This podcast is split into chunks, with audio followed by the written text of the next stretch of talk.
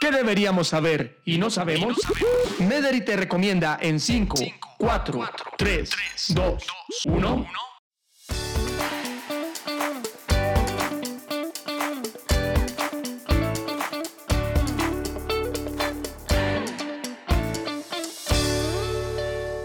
Hola a todos, bienvenidos a un nuevo podcast de las 5 en 5 y hoy tenemos un invitado súper especial y vamos a hablar de un tema que seguramente ustedes o han escuchado o han adolecido el tema, pero es un tema que definitivamente va a dejar mucho de qué hablar y es eso famoso de se me inflamó el colon, me siento indispuesto, algo tengo inflamado y hoy tenemos un invitado, se trata del doctor Carlos Figueroa. El doctor Figueroa es especialista en docencia universitaria y magíster en educación médica. Es cirujano general y coloproctólogo de la Universidad Militar Nueva Granada. Es director del programa de entrenamiento de coloproctología de la Universidad del Rosario y hoy es presidente de la Asociación Colombiana de Coloproctología. Es director del Servicio de Coloproctología de la Red Hospitalaria Medri.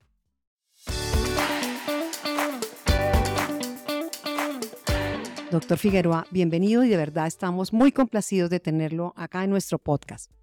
Muchas gracias, Ana María. Qué buena oportunidad para que podamos hablar de lo que hacemos a diario aquí en el hospital y lo que hacemos en nuestro grupo.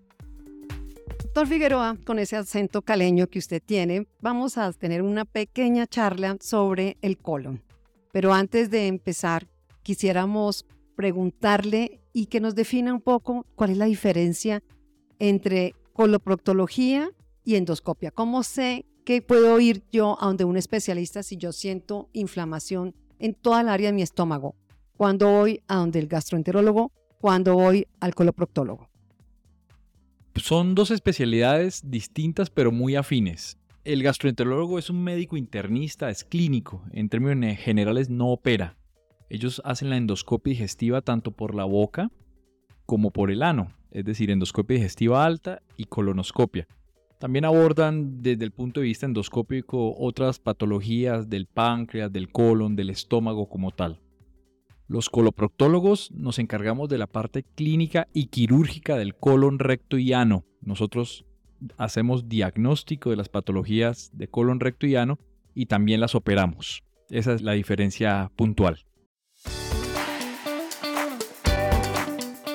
El doctor acaba de tocar un punto súper importante que es eso del diagnóstico de colon, recto y ano. Coloquialmente decimos tengo el colon inflamado. ¿Eso a qué se refiere? Es muy frecuente que las personas digan, porque había un término que se acuñó hace muchos años que era el síndrome de colon irritable. Ya hoy en día sabemos que es síndrome de intestino irritable. Nosotros tenemos más o menos unos 3 metros de intestino delgado y un metro y medio de colon. Al ser el colon más voluminoso, pues pensábamos durante muchas décadas que era el, principal efector de los problemas de hinchazón, de distensión, del abdomen. Ahora sabemos que es una enfermedad de todo el intestino. El síndrome de intestino irritable, por ejemplo, para, entrar ya en materia, es, es aquella distensión, hinchazón del abdomen cuando uno se llena mucho de gases, que tiene cambio en las características de la deposición. Es decir, yo tenía mi popó normal y ahora estoy diarreico, yo tenía mi popó normal y ahorita estoy con estreñimiento. Esos síntomas deben tener esas características que me mejoro cuando tengo deposición o expulsión de gases y los tengo presentes en los últimos seis meses. Esa es la característica principal del síndrome de intestino irritable. Ese síndrome, como usuario del común, que de hecho no es tan fácil conversarlo con nadie.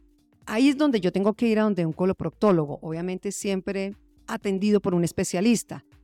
Pero vamos un poquito más allá. Ese síndrome que me puede generar a mí distensión o me siento templado o me siento pesado y que son esos gases que usted bien menciona, ¿en, qué momento eso pasa normalmente por causas de comida o hago poco ejercicio o, o es por la edad? ¿Eso pasa por qué? Digamos que el síndrome de intestino irritable es una enfermedad que tiene tan alta prevalencia que no está bien medida.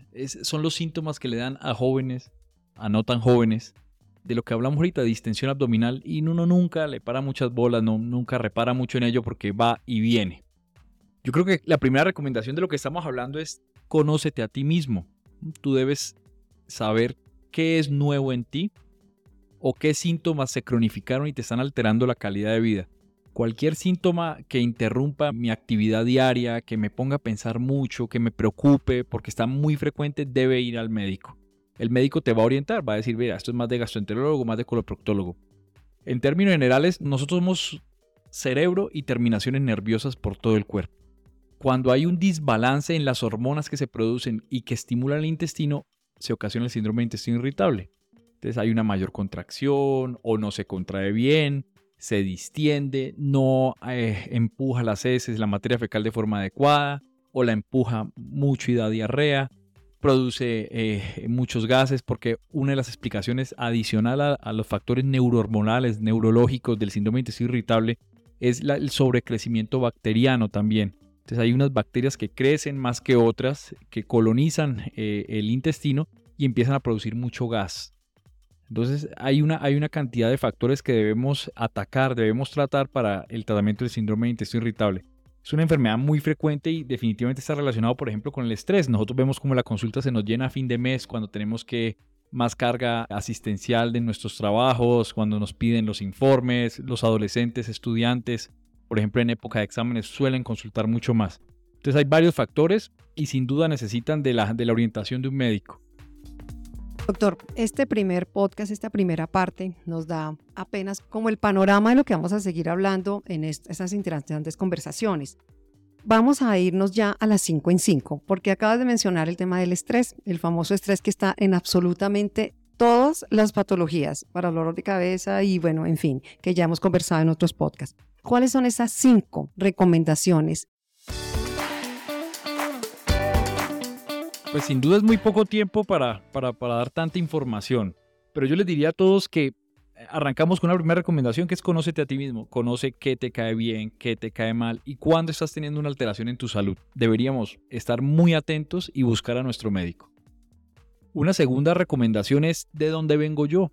Sí, yo me conozco a mí mismo, pero es importantísimo de dónde vengo. Yo tengo la mitad de la información genética de mi padre y la mitad de mi madre.